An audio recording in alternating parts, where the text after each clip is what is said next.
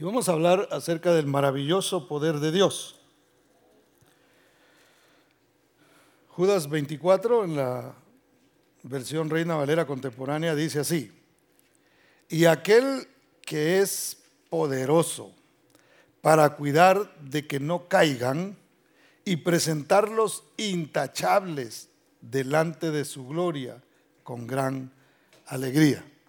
Incline su rostro y oramos. Padre, te damos gracias, precioso Dios, por tu misericordia, por tu bondad, por tu amor y por tu palabra, precioso Dios, tu palabra que viene a hacer esa obra en nuestros corazones, en nuestras mentes, precioso Padre, tu palabra que es alimento para nosotros, precioso Señor, pueda caer en esta eh, mañana, Señor, en nuestros corazones como una semilla que da fruto, precioso Señor. En el nombre de Cristo Jesús nosotros nos humillamos delante de ti, precioso Padre, porque te necesitamos porque necesitamos de tu instrucción, porque necesitamos, Señor, que nos enseñes, que nos recuerdes algunas cosas que quizá ya sabemos, precioso Padre, y de esa manera, bendito Dios, podamos seguir caminando firmes en, tu camino, precioso Dios, fortalecidos por ti, bendito Padre. Tu Espíritu Santo, Señor, se mueva en medio de nosotros a través de tu palabra, en el nombre de Cristo Jesús. Amén y amén.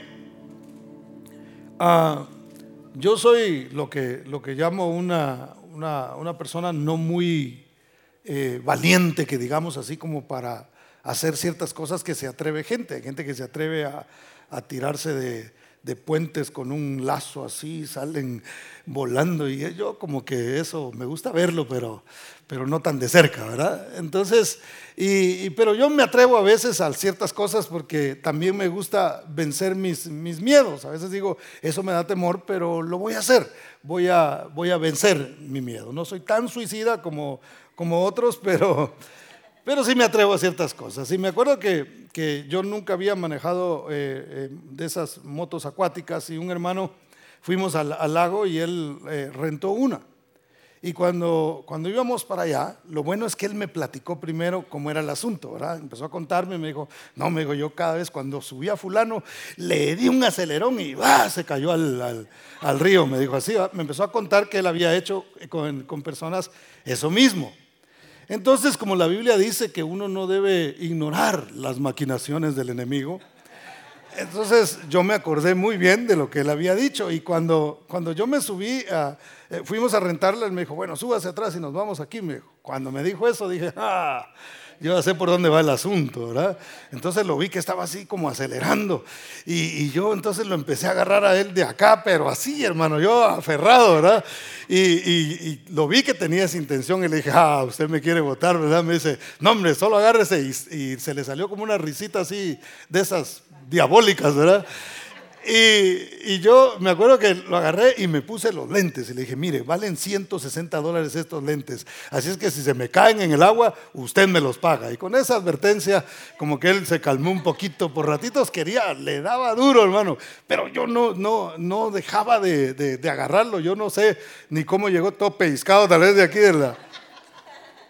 Yo me aferré porque yo no quería caer, no quería caer eh, al agua, entonces de lo que quisiera hablarle es de lo poderoso que es Dios para guardarnos sin caída.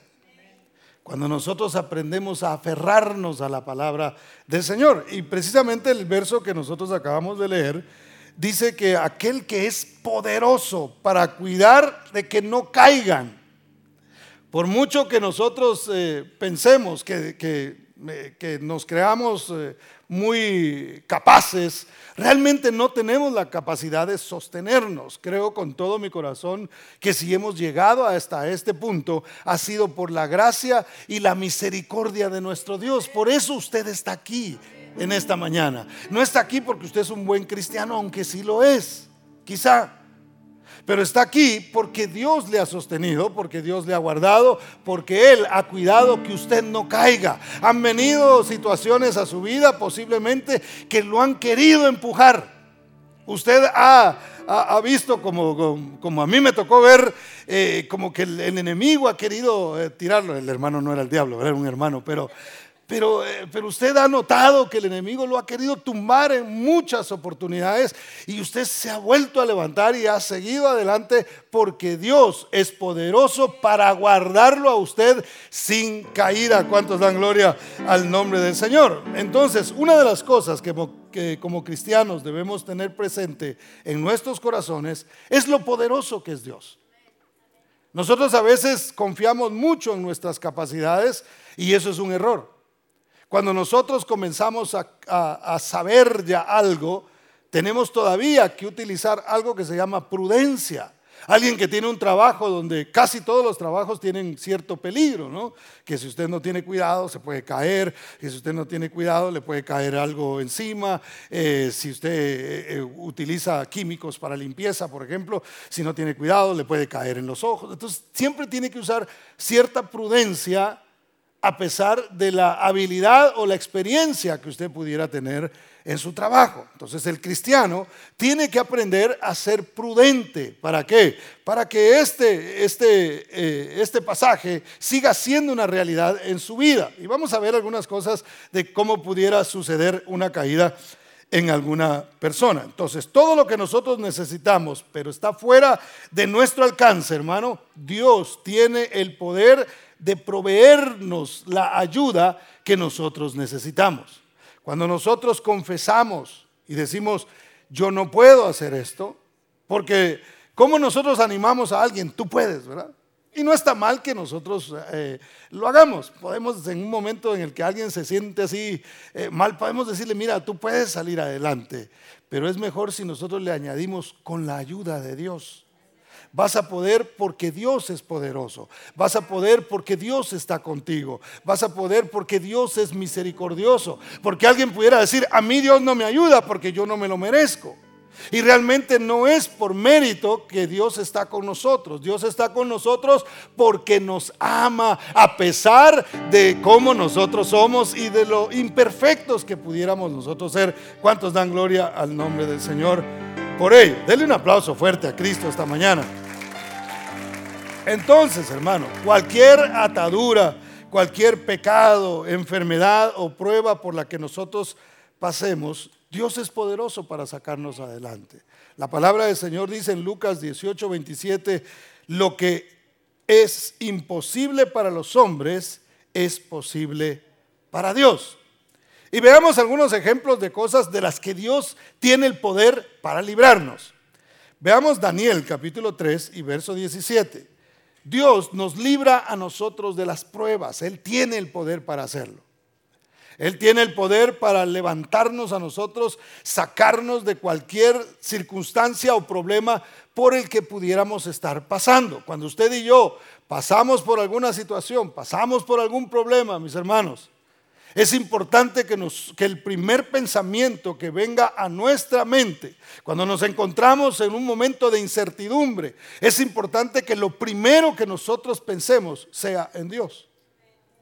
Porque podemos pensar en las posibles soluciones y eso también hay que planearlo y hay que pensarlo y hay que pedirle a Dios que nos muestre a través de su sabiduría, cómo nosotros podemos salir adelante. Pero es Dios el primero que tiene que venir a nuestra mente, aun cuando nosotros estamos pasando por un momento de enojo, hermano. Tenemos que pensar en Dios. A veces el enojo nos hace eh, alejarnos como si, como si eso, hermano, nos, nos, apartara por un momento y, y, no pudiéramos pensar en que Dios está presente, en que Dios está con nosotros en toda circunstancia y que es Él el que abrirá el camino para que nosotros podamos salir de cualquier cosa. Entonces, las pruebas, recordemos un poquito, son eh, eh, en, la, en la Biblia, son símbolo de fuego. Y todos nosotros, o la mayoría, conocemos la historia de Sadrach, Mesach y Abednego. Se recuerda que ellos no quisieron eh, eh, arrodillarse frente a una estatua que habían levantado y la, y la penitencia o la, el castigo por eso era la muerte en un horno, porque no solamente era entrar en el, en el horno, sino morir ahí. Entonces, a veces, hermano, el enemigo puede intentar cosas en contra nuestra, aunque realmente el cristiano está en las manos de Dios. Y la Biblia dice que el que está en las manos de Dios, nada ni nadie lo puede arrebatar. Pero a veces el enemigo puede traer y Dios puede permitir sobre nosotros la prueba, como la permitió en estos tres, eh, estos tres jóvenes que no quisieron arrodillarse frente a esa, esa estatua. Pero note lo que dice. Daniel capítulo 3 y verso 17. He aquí nuestro Dios, a quien servimos, puede librarnos del horno de fuego ardiendo, y de tu mano, oh rey, nos librará. Y a mí me gusta porque no hay ni siquiera un poquito de duda en el corazón de estos, eh, de estos jóvenes, sino que dicen, Dios al que nosotros servimos, Él puede librarnos. Él tiene el poder para librarnos. Y aún si eso no lo hiciera, de todas maneras nos librará de tu mano. ¿Por qué? Porque ellos creían en el Señor aún más allá de la muerte. Cuando nosotros leemos estos pasajes, hermano, y lo vemos como una historia extraordinaria que pasó por allá hace miles de años, realmente es algo que pudiera llegar a suceder en nuestro tiempo. Yo no estoy diciendo que se va a levantar un horno de fuego y lo van a querer meter a uno ahí. Eh, yo no estoy diciendo eso, pero a veces pueden venir persecuciones o realmente si pudiera llegar a pasar de otra forma. Donde venga la persecución, hermano, sobre, sobre el cristianismo, que ya, como le he mencionado en algunas oportunidades, ya se empieza a ver por ahí, ya ciertas leyes se están firmando. Pero hay leyes que se están firmando por ahí que parecieran eh, que pareciera que están favoreciendo a cierto grupo en el mundo y pudieran ser un problema para nosotros como iglesia. ¿Sabía usted que, están planeando que, usted, que las personas no le puedan hablar? Por ejemplo, por ponerle un ejemplo, una de las, de las leyes que posiblemente pasen aquí en Estados Unidos es que si usted va con alguien y usted le habla de Cristo, por ejemplo, yo voy con, con alguien y le digo, mira, eh, estás mal en tu, en tu vicio de alcohol, Cristo es la respuesta. ¿Por qué no te acercas al Señor? Si esa persona dice, me ofendió, me dijo borracho y solo me he tomado 18 este día, y va y se queja, yo me puedo meter en un problema por hacer eso. Realmente lo que están tratando de hacer es que, que no haya ya evangelismo que no se le pueda decir a la gente que se convierta a Cristo. Entonces, esto es parte de la persecución que vendrá, es solamente destellos, hermano, de lo que vendrá en los últimos tiempos, porque sí habrá persecución. Y ahí es donde nosotros tenemos que aprender a decir como estos jóvenes decían, nuestro Dios es poderoso para librarnos de cualquier gobierno y para librarnos de cualquier ley y para librarnos de cualquier cosa porque Dios tiene poder. Entonces, cualquier problema, y quizá en este momento dices, bueno, pastor, pero eso no, no ha venido todavía, mi preocupación es otra. Bueno, Dios es poderoso para sacarte de cualquier problema por el que tú estás, estés pasando en este momento. Quizá no sea hoy mismo, quizá no sea mañana, pero Dios te dará la sabiduría para que tú puedas salir adelante con su ayuda. ¿Cuántos dicen amén? Dale ese fuerte aplauso Señor. Dios puede darnos una descendencia de fe, aunque parezca imposible. Y mire que ahora está difícil el asunto, ¿eh?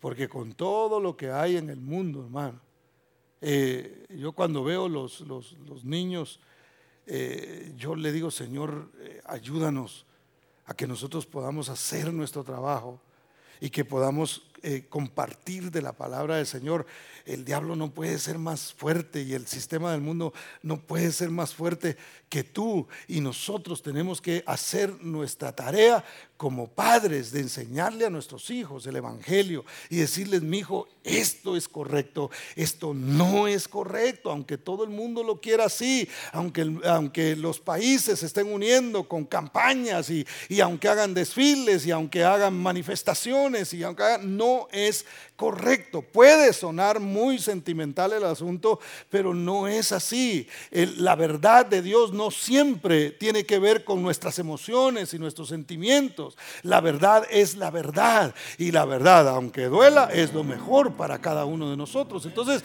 nosotros tenemos que hablarle a nuestros hijos, hermano, porque estamos en un tiempo donde los corazones están petrificando. O sea, se están volviendo de piedra. Y nosotros tenemos que, que creer en que Dios hará la obra, en que Dios hará la obra en nuestros hijos. Y nuestra descendencia, hermano, han de ser gente de fe. ¿Cuántos lo creen? ¿Cuántos quieren que su descendencia sea de fe, hermano? Mire, entonces, por difícil que esto parezca, y a mí me gusta hablar de esto, yo sé que lo, lo he hablado seguido últimamente, porque necesito que se grabe en nuestros corazones. Porque yo sé lo difícil que está siendo para algunas familias que los hijos vayan hacia adelante, que crean en el Señor como nosotros creemos, que, que realmente se entreguen al Señor. Está siendo difícil con esta generación que a nosotros nos ha tocado. Pero mire, vaya conmigo a Mateo capítulo 3 y verso 9. Juan el Bautista no era precisamente el predicador más, eh, más nice del mundo, ¿verdad? No era así como que, hay que invitarlo porque cuando predica, ¡ah! Como lo hace reír a uno, ¿verdad? No, no, no, no. Este era así de esos que por algo le cortaron la cabeza, hermano. ¿Verdad? Terminó sin cabeza porque era tremendo para, para predicar. Y la palabra del Señor en el contexto de ese verso que vamos a leer, dice que él estaba bautizando y de repente se acercaron unos fariseos por ahí, ¿verdad? religiosos ya. Y cuando él los vio, eh, les dio una palabra de bendición. Les dijo, generación de víboras, les dijo. ¿Quién les ha enseñado a ustedes a huir de la ira venidera? Dijo, hermano. Yo no sé cómo no le tiraron piedras ahí mismo. Pero entonces, entre las cosas que él les dice, les dice lo siguiente. Dice, y no penséis decir dentro de vosotros mismos. No sé cómo supo que iban a pensar eso, pero ya sabía de pronto qué lenguaje era el que ellos manejaban. Y dice, Abraham tenemos por padre, porque yo os digo que Dios puede levantar hijos de Abraham aún de estas piedras. Entonces note ahí la analogía que él utiliza, aunque él quizá lo estaba diciendo literalmente, a nosotros nos sirve para aplicarlo a lo que estamos hablando en este momento. Porque ellos hacían alarde y decían, nosotros somos hijos de Abraham, sin pensar en lo que eso realmente implicaba. Porque Abraham no solamente era el padre de los hebreos, sino iba a ser el padre de la fe. Entonces cuando, cuando Juan el Bautista les dice eso, está diciendo, hey, no crean ustedes que ustedes son exclusivos, que esto tiene que ver con un linaje meramente de carne. Esto tiene que ver con algo mucho más profundo. Dios levantará de donde ustedes no tienen idea. Se levantará un linaje de fe, hijos de Abraham que se levantarán, que aunque no sean hebreos, creerán de la misma manera que creyó Abraham a Dios y serán justificados, así como Abraham también fue justificado. ¿Cuántos justificados hay aquí en este lugar? Entonces, hermano, Dios eh, a través de, de Juan el Bautista le dice a estas personas y nos dice a nosotros hoy, tranquilos, que Dios está en control de todas las cosas. Y por muy duro que sea el corazón de alguien, Dios tiene el poder para transformar los corazones. Es más, algunos de los que de los que estamos aquí, quizá entre nosotros, hay personas que eran duras, hermano duras, así que usted les hablaba y, les daba un par de toques acá y sonaba así, ¿verdad? Bien duro el corazón así, petrificado y no permitían. El problema de tener el corazón de piedra es que el Espíritu de Dios no se manifiesta en piedra, se manifiesta en carne. Es decir, en los postreros días, dijo Joel, ¿verdad? Eh, el Señor a través de Joel, derramaré de mi espíritu sobre toda carne. Entonces, ¿qué necesita eh, suceder en las, en las personas? ¿Qué tiene que suceder en las personas que tienen un corazón duro? necesita que Dios haga el milagro de convertir ese corazón de piedra en un corazón de carne. ¿Para qué? Para que el Espíritu de Dios pueda penetrar en sus vidas y comenzar a cambiar y a transformar sus corazones. A lo largo de mi vida cristiana, hermano, he visto gente convertirse, doblar sus rodillas. He oído testimonios de personas que no creían en Dios absolutamente nada, hermano. Pero en un momento dado, Dios en su misericordia de esa piedra levantó generación de Abraham, levantó gente que ahora tiene fe, gente que ahora predica la palabra, gente que ahora comparte con su familia del amor y del poder de Dios. Entonces Dios tiene el poder de transformar. Lo que nosotros no tenemos que hacer es dudar. Aunque vea la piedra, hermano, usted vea un hijo de Abraham aunque vea usted que no sabe ni por dónde eso va a suceder, no importa, no necesitamos saberlo todo, necesitamos creer en aquel que es poderoso. Entonces él literalmente le estaba diciendo, Dios tiene poder, ¿ustedes creen que solo ustedes son hijos? Y a veces nosotros pensamos que solo nosotros somos hijos. Ah, no, es, no, es que se anda bien perdido. ¿Y qué tal si se convierte? a ese cómo cae mal. ¿Y qué, qué tal si se hace cristiano? ¿Qué tal si Dios tiene misericordia? Ah, yo no creo que esa piedra se vaya. La Biblia dice que de las piedras puede levantar una generación de fe. ¿Cuántos dan gloria al nombre? Es más, es más, es más, no nos hagamos. Nosotros éramos piedras también. Y de, nosotros el Señor ha levantado esa generación de fe. Entonces Dios, le, repito esto, Dios nos ama tanto a nosotros como ama a nuestros hijos también. Ama nuestras generaciones. Murió Cristo por ellos. Derramó hasta la última gota de su sangre por nuestros hijos. Sigámoslos viendo no como piedras, sino como hijos de Abraham por medio de la fe. ¿Cuántos dicen amén? Deles aplauso fuerte a Cristo porque Él es bueno. Y le doy esta, esta promesa, Ezequiel 11, 19 y 20, dice, y les daré un corazón y un espíritu nuevo pondré dentro de ellos, y quitaré el corazón de piedra, para que vea que esto no es, no es cosa que nosotros nos inventamos. A mí me da risa porque a veces yo explico la Biblia y la explico parafraseada. A veces digo cosas como si Dios estuviera diciendo, pero que realmente no están escritas. Y yo yo procuro explicarle a usted y decirle, mire, yo me imagino que esto es así, y le cuento la historia para que usted logre entender la verdad que está allí. Y, me dio risa porque publicamos en, Instagram una, una parte donde, donde yo estaba predicando y yo dije que, cuando el hombre llega delante de Dios y le y, y, ora, si no ha tratado bien a su mujer, ¿se recuerda que prediqué eso? Dios le dice, no, porque tu esposa vino primero y, y, entonces yo estoy diciendo eso, pero realmente lo que estoy haciendo es parafraseando, no es que Dios haya dicho de la forma que yo lo estoy explicando. Entonces, como solo era ese pedazo y lo subieron, pues a mucha gente le gustó, sobre todo las mujeres ponían amén, amén, amén, ¿verdad? ganamos un montón de seguidoras ahora en la página de, la iglesia de Instagram. Y, alguien puso un comentario y puso eh, como burlándose un poquito y dijo, ah, y Dios habla así, ¿no? Puso y puso unas caritas ahí, riéndose. Entonces yo cuando lo leí, lo vi y dije, incircunciso. No, no es cierto. No dije eso. las piedras que todavía no se han convertido, dije. Y simplemente le puse ahí, le puse lo que es el concepto de parafrasear. Y lo dejé ahí, nada más. No me pongo a pelear con nadie.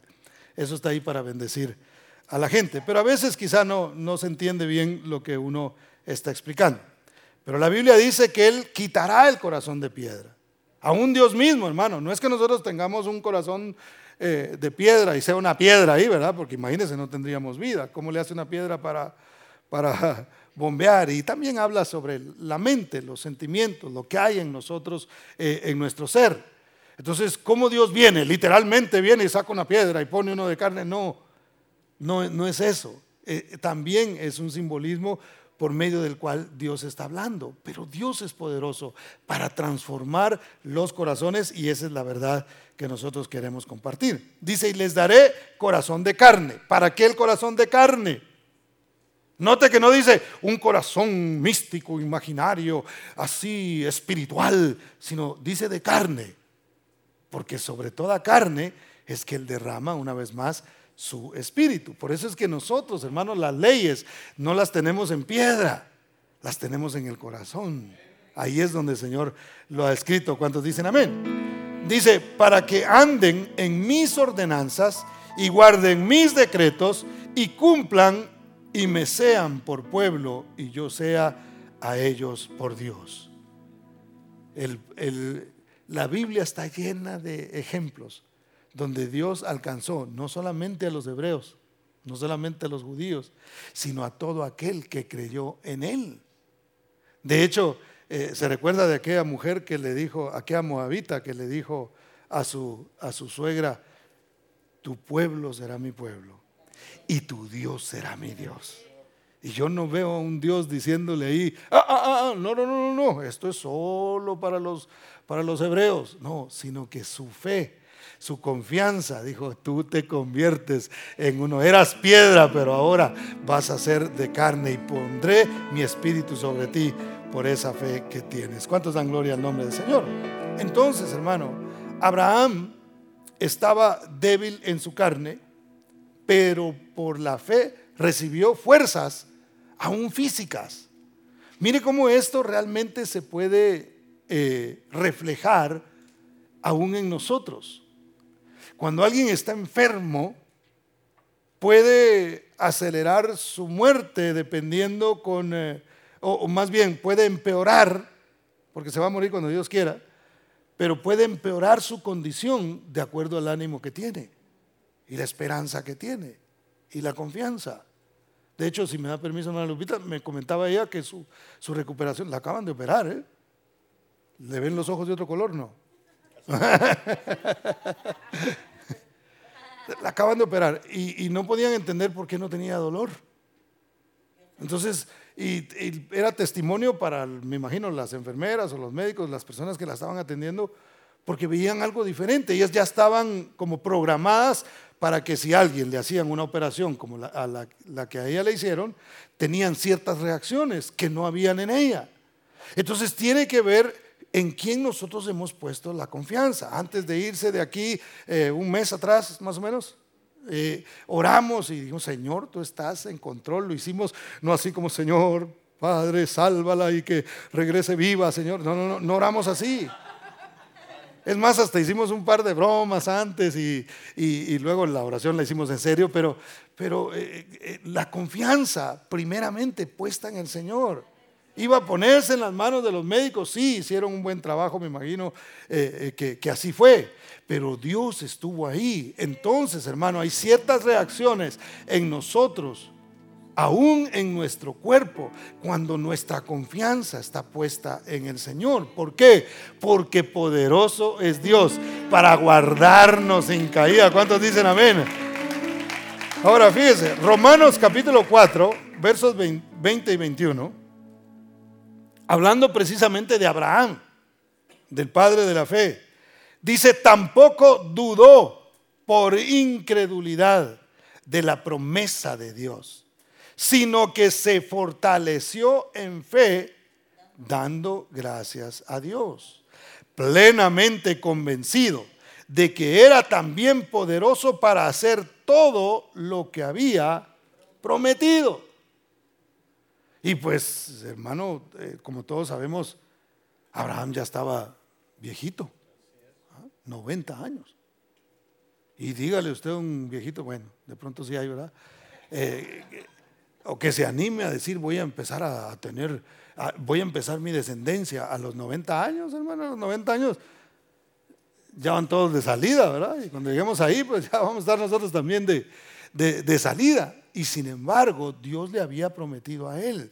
Eh, cuando Dios da ciertas promesas, a veces nosotros quisiéramos que Él respondiera inmediatamente.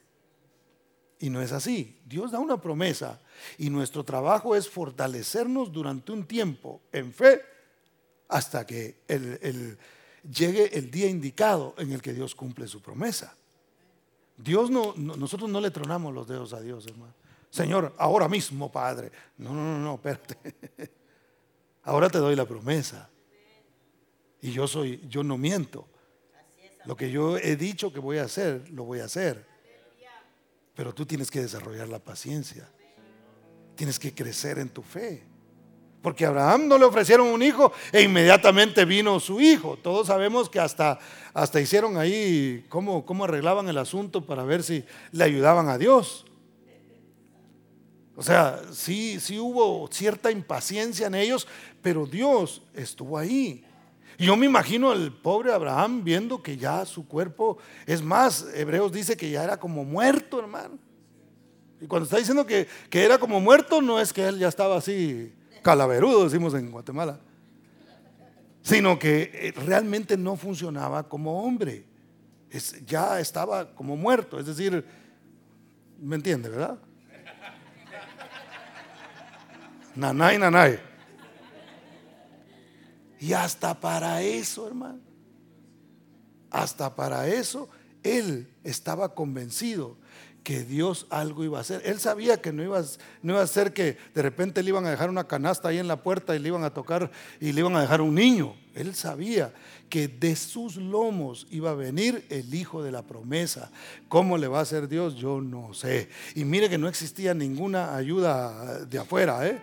Entonces él se, él se fortaleció, él creyó, él dijo, Dios va a hacer la diferencia. No dudó. Y al no dudar, hermano, él iba creciendo en su fe hasta que el momento de la promesa llegaría. Y el momento de la promesa llegó porque él estaba convencido que aunque su capacidad se había terminado, que aunque su virilidad no era la mejor del mundo, no era la de un muchacho de 25 años, realmente Dios era el que tenía el poder para hacer lo que él funcionara y así pudiera tener ese hijo que Dios le había prometido. ¿Cuántos dan gloria al nombre del Señor?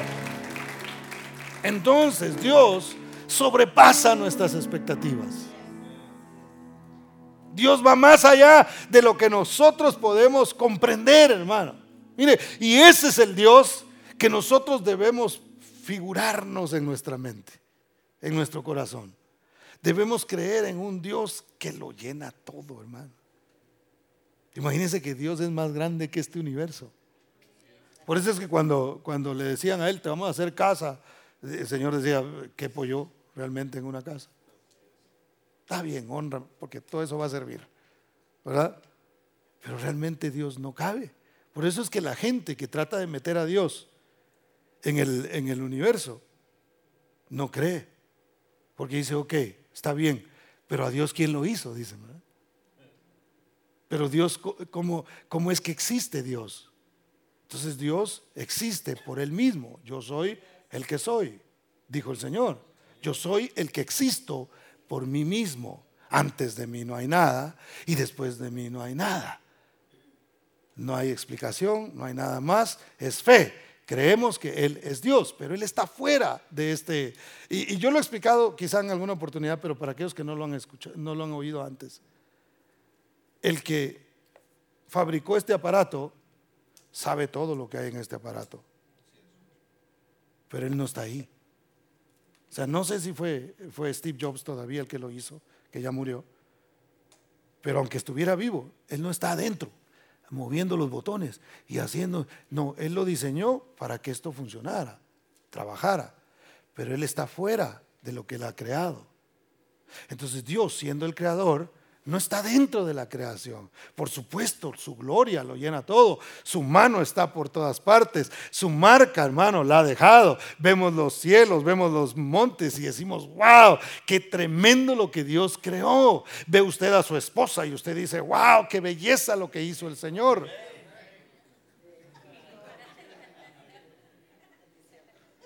las mujeres ven al esposo y dicen, qué guapura la que hizo Dios. Ah, está bien. Bueno. Nos, gozamos de lo que Dios ha, hecho. Vemos su marca en todas partes, pero Él está. Por eso es que no lo podemos entender. Porque Él no está. Él, la creación la hizo Él. Él está fuera de lo que Él ha creado. Así de grande es nuestro Dios, hermano. Efesios capítulo 3 y verso 20 dice así. Y aquel que es poderoso para hacer todas las cosas mucho más abundantemente de lo que pedimos o entendemos, según el poder que actúa donde? En nosotros, hermano. Dios es poderoso para hacer las cosas más abundantemente. Quizá usted tiene una expectativa de algo, Señor, yo con esto me conformo. Yo me conformo con, qué sé yo, que, que un hijo mío sea salvo, se salve.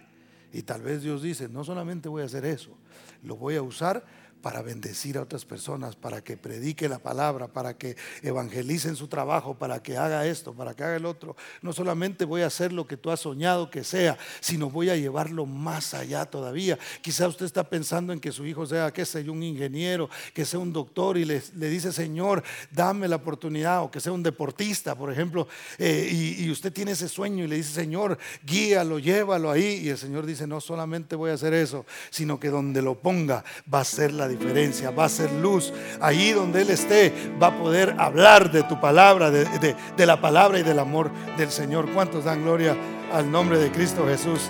Dele ese aplauso fuerte al Señor. No se trata de qué es lo que crees, sino en quién tú crees, hermano. Porque a veces nosotros podemos tener ciertas creencias, ¿verdad? Y la verdad que a lo largo de nuestra vida cristiana tenemos que ir quitándonos ciertas creencias que nosotros teníamos, que realmente eran puras tradiciones y no tenían nada que ver con lo que la Biblia decía. Pero creencias podemos tener muchas.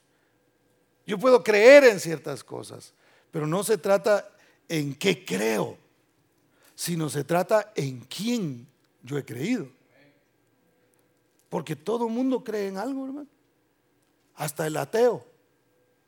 Porque el ateo cree en sus teorías, en lo que le enseñaron. Alguien le tuvo que meter eso en la cabeza y él se lo comió y lo creyó. Entonces tuvo fe para no creer en Dios. Entonces no se trata de en qué yo creo, sino se trata en quién yo creo. A mí me salva el haberle creído al Señor a usted le salva el haberle creído al Señor. El que persevere hasta el fin, dice la Biblia, será salvo. Y yo le he explicado que esa palabra es una palabra que significa que en cada situación el que persevera es salvo. El que persevera es guardado. El que le sigue creyendo al Señor, mira la gloria de Dios. Si creyeres, verás la gloria de Dios. Si creemos al Señor y dejamos de creer en las, en las circunstancias, hermano, o de poner nuestra mirada en lo que está a nuestro alrededor, Dios actúa. Y Dios hace, aún de lo que parece imposible para nosotros, Dios hace su obra. ¿Cuántos dicen amén? Denle ese aplauso fuerte a Cristo. Pablo, el apóstol Pablo, sabía a quién le había creído, hermano. Y esto le permitía a él vivir sin vergüenza, sin tener vergüenza, ¿verdad? Segunda Timoteo 1:12 dice así: Por lo cual asimismo padezco esto, pero no me avergüenzo, porque yo sé a quién he creído y estoy seguro que es poderoso para guardar mi depósito para aquel día. Y a mí me, gusta tanto cuando Pablo escribe, porque él, él cuando escribía, aunque era inspirado por el Espíritu Santo lo que él escribía, también iba basado en la experiencia que estaba, él estaba pasando.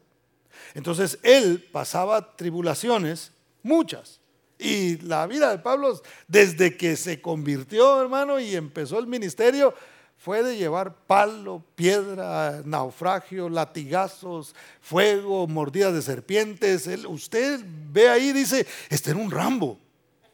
Yo no sé cómo no se moría. Hermano, de veras. No, no era un Rambo, pero, pero lo apedreaban y, se levantaba de la, de, de, del suelo y se paraba, se sacudía y seguía. En otra ocasión, en la isla de Malta, lo muerde una serpiente venenosa, que todos dijeron, ay, tan bueno que era, ¿verdad? Y él fue y donde estaba la fogata la sacudió y la echó en el fuego y siguió adelante. Y dijeron, este tiene poderes mágicos, ¿cómo es que no se muere?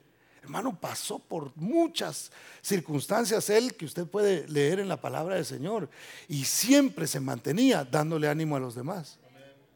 Estaba preso y no estaba viendo a ver quién le llevaba algo. Tráganme algo aquí para entretenerme porque estoy en esta, eh, pásenme a una prisión de, de menor seguridad, ¿verdad? Como el Chapo que andaba pidiendo que lo sacaran de ahí. Sino sino él desde ahí escribiendo y mandándoles carta y anímense y regocíjense. Y otra vez les digo que se, que se regocijen y metido en la cárcel, hermano.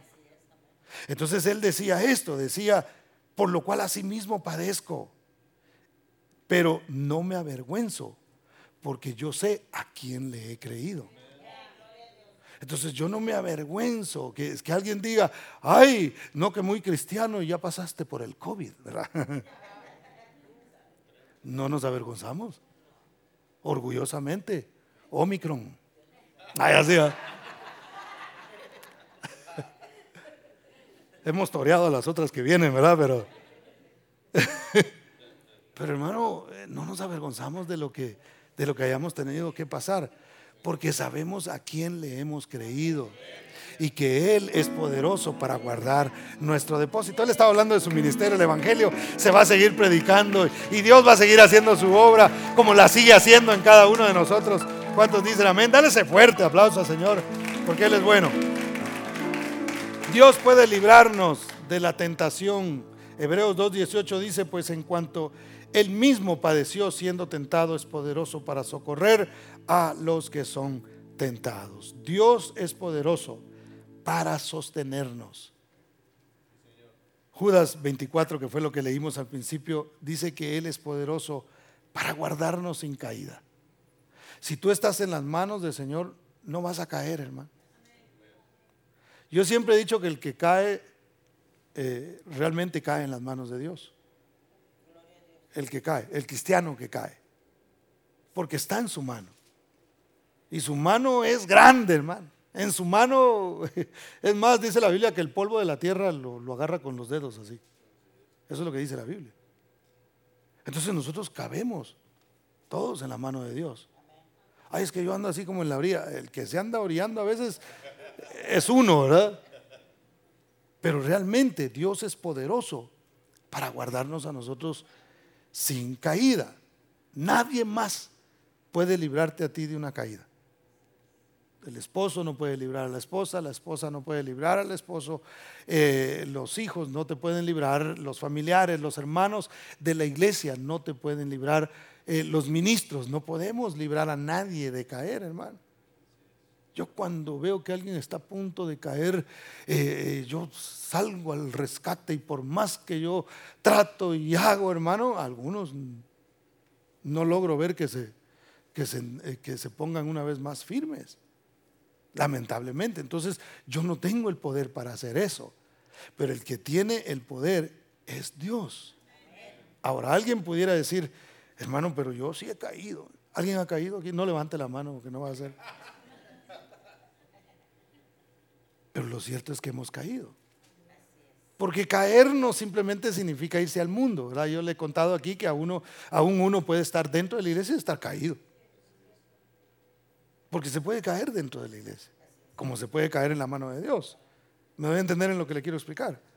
Entonces algunos pudieran decir, pastor, pero si Dios es poderoso para, para eh, no dejarnos caer y basado en lo que hemos visto en la palabra, realmente Dios nos protege a nosotros de las caídas, ¿por qué es que a veces yo caigo? ¿Por qué es que no he podido quitarme una, un pecado de encima? Porque es que por más que trato de luchar en contra de una tentación, a veces termino cayendo en eso mismo. A veces digo, ya no voy a chismear. No yo, ¿verdad? Estoy pensando en alguien que...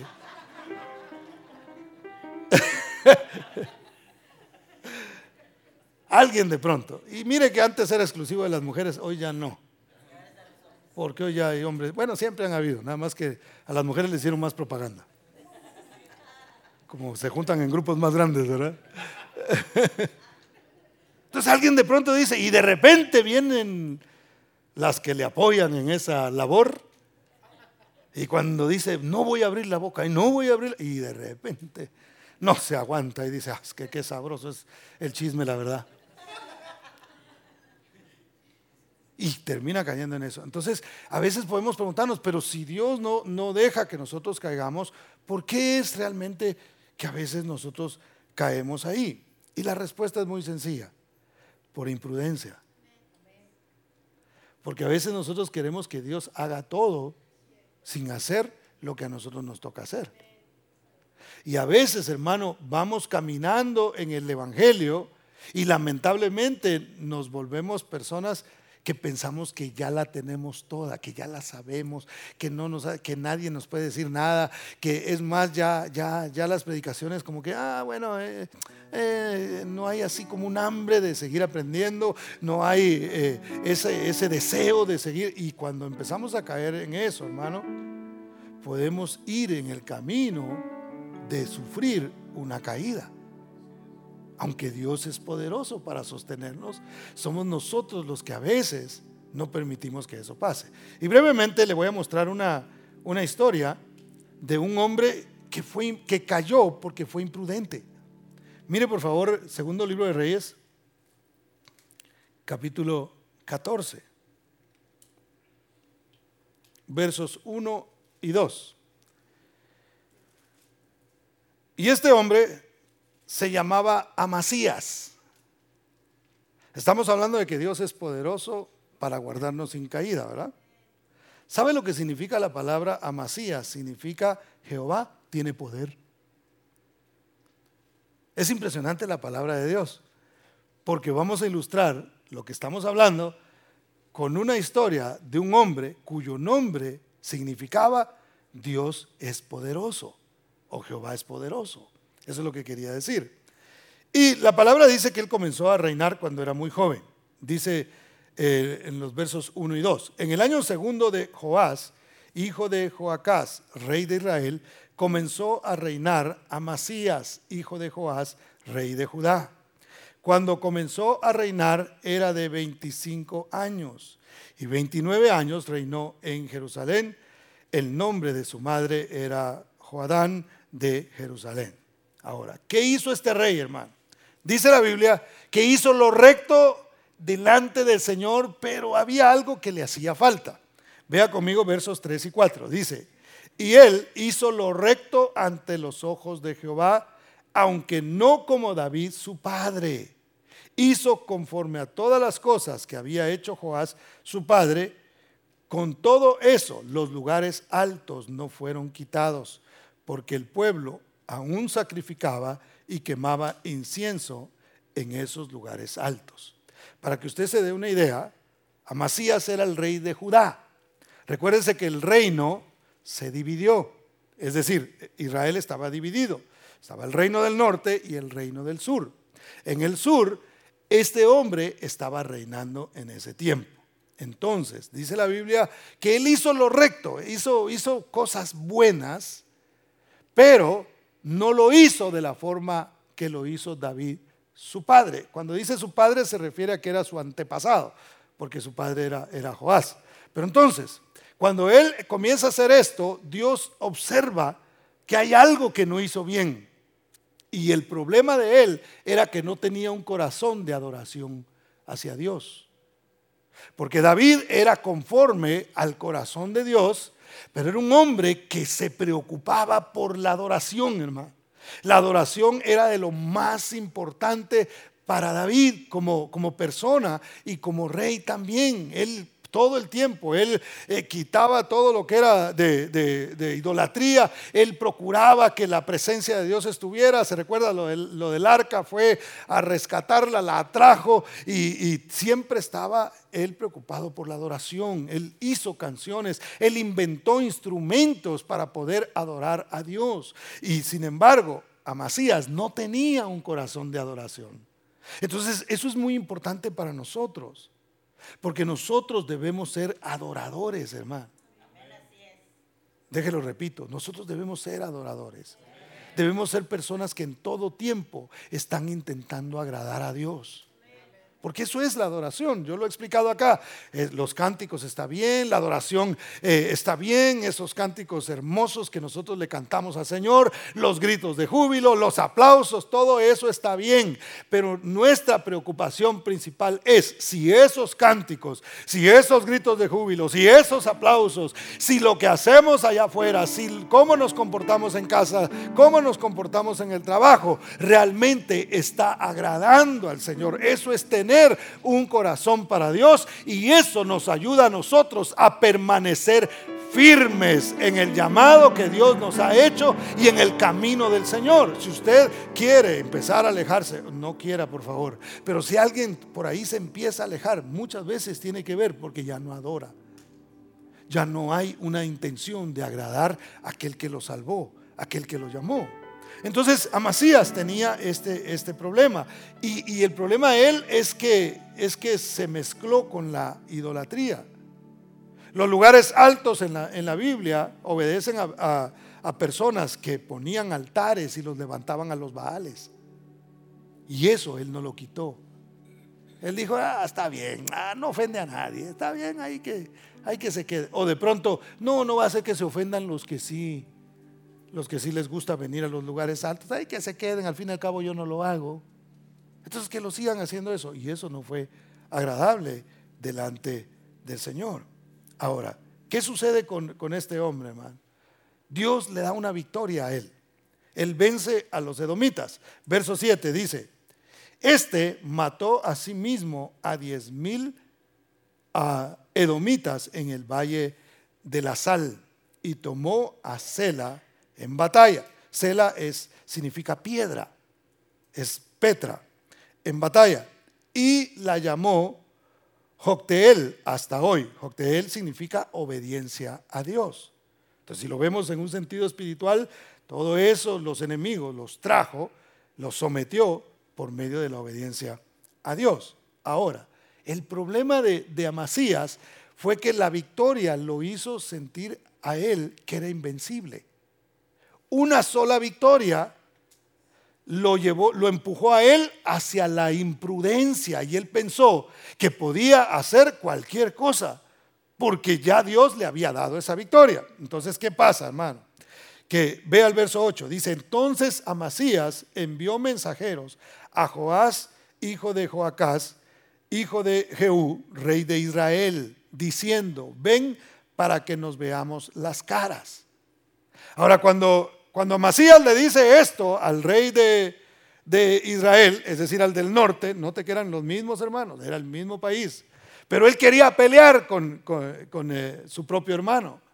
Y le habla y le dice, ven para que nos veamos las caras. No era que quería que tuvieran un encuentro bonito y se sentaran a, a tomar un café. Estaba diciendo, vamos a pelear, vamos a luchar.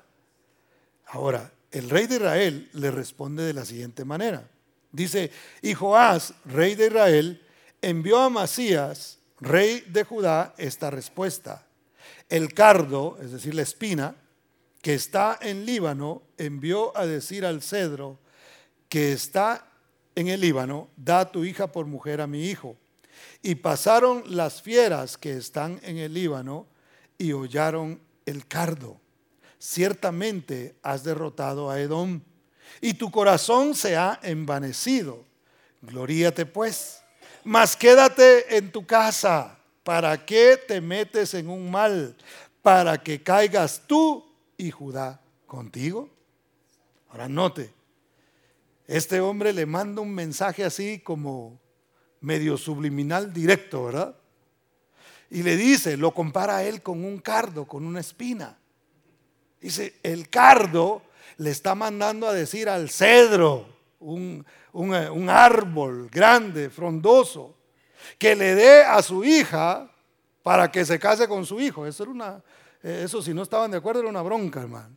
No era simplemente dame la hija y eso ya está. Entonces lo está eh, como, como de alguna manera ilustrando de lo que está sucediendo. Está diciendo una espinita, me está diciendo a mí lo que yo tengo que hacer.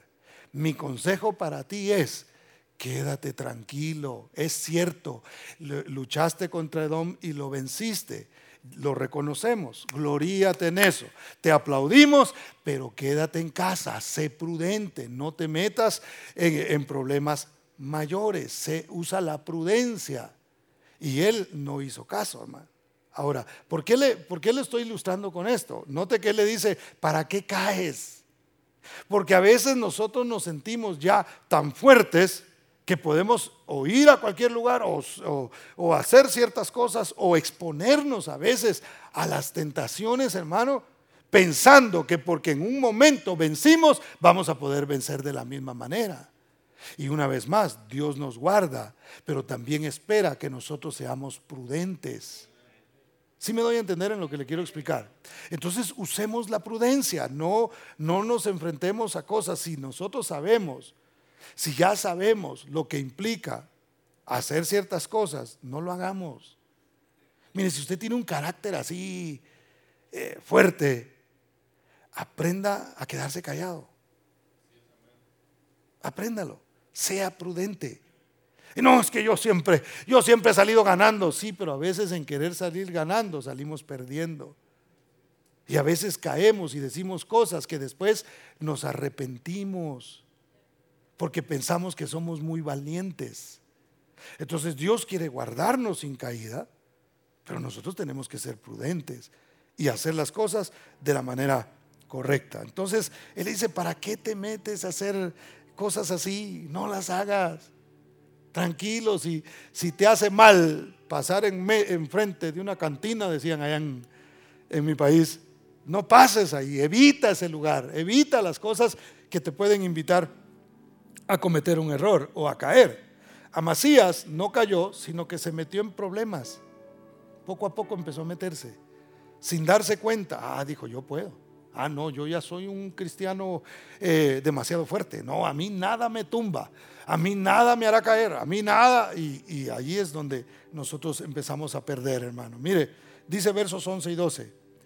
Pero Amasías no escuchó, por lo cual subió Joás rey de Israel, y se, y se vieron las caras él y Amasías, rey de Judá, en Bet Semes, que es de Judá. Y Judá, ¿qué pasó? Cayó delante de Israel y huyeron cada uno a su tienda. Cayó, no solamente él, sino que cayeron otros.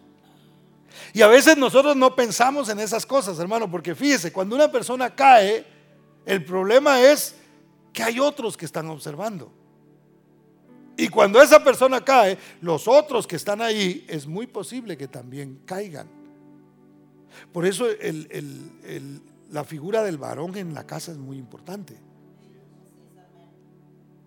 Porque hermano, se cae el varón de la casa y la misericordia de Dios tiene que estar ahí alrededor y que estará.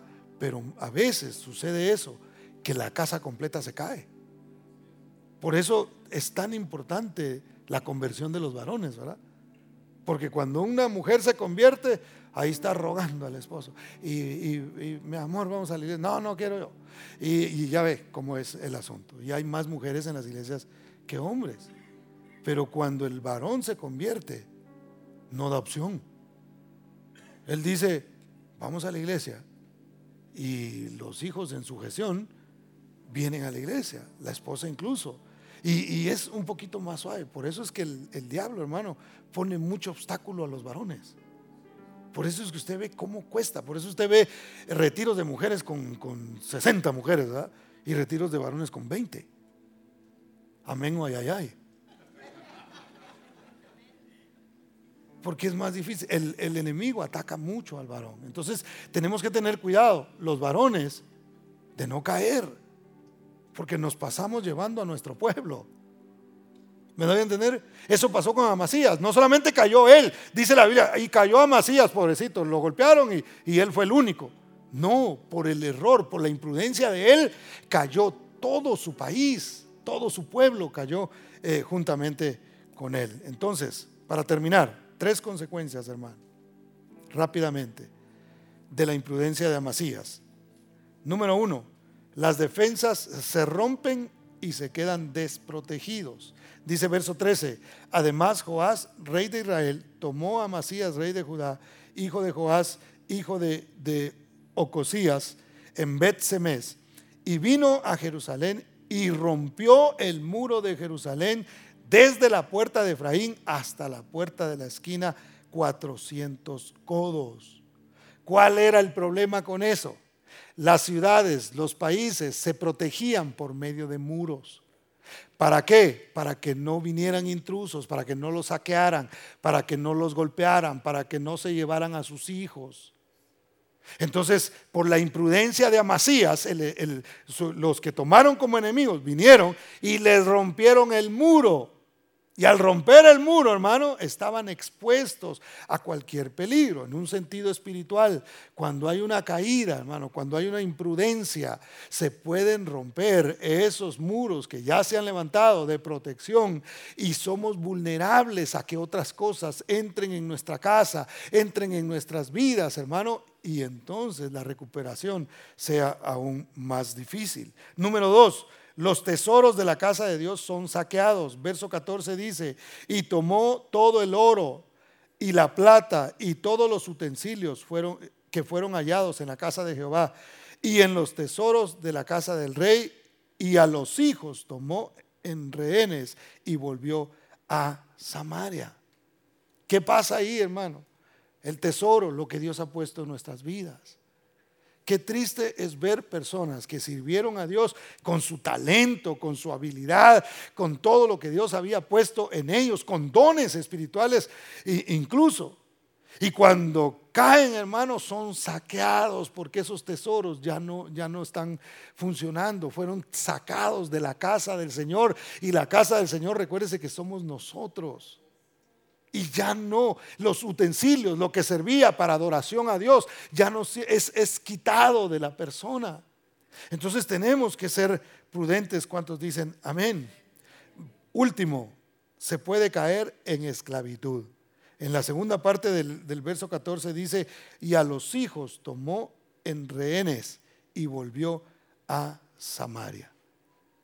Nosotros empezamos a, a ver ciertas cosas a permitir ciertas cosas en nuestras vidas, hermano. Y no es una caída de repente, sino es meterse en una situación por causa de la imprudencia donde podemos terminar mal. Y aún, hermano, mire, todos nosotros lo expresamos hace un momento, anhelamos que nuestros hijos sirvan a Dios que amen al Señor, aunque no lleguen a ser ministros, aunque no sean pastores, aunque no sean profetas, qué sé yo, lo que nosotros anhelamos es que nuestros hijos sirvan a Dios, que no terminen de esclavos del mundo, que no terminen esclavos de los vicios, que no terminen. ¿Quién quiere ver a su hijo? Eh, eh, ¿Se ha, puesto a pensar usted alguna vez y alguien, hermano, ni por la mente nos pasa? Pensar, eh, ah, de repente a mi hijo lo voy a ver con un con un eh, cartón así pidiendo en la calle. ¿Verdad que nadie visualiza eso? Por el contrario, queremos lo mejor. Entonces es muy importante nuestra prudencia como padres. Es decir, yo tengo hijos que no quiero que terminen como esclavos, que quiero que sirvan a Dios. Y ahí es donde tenemos que activar la fe, hermano, y decir, el Señor guardará y nosotros mantenernos siempre en prudencia. ¿Cuántos dicen amén? Dele ese aplauso fuerte a Cristo porque Él es bueno. Póngase de pie, por favor.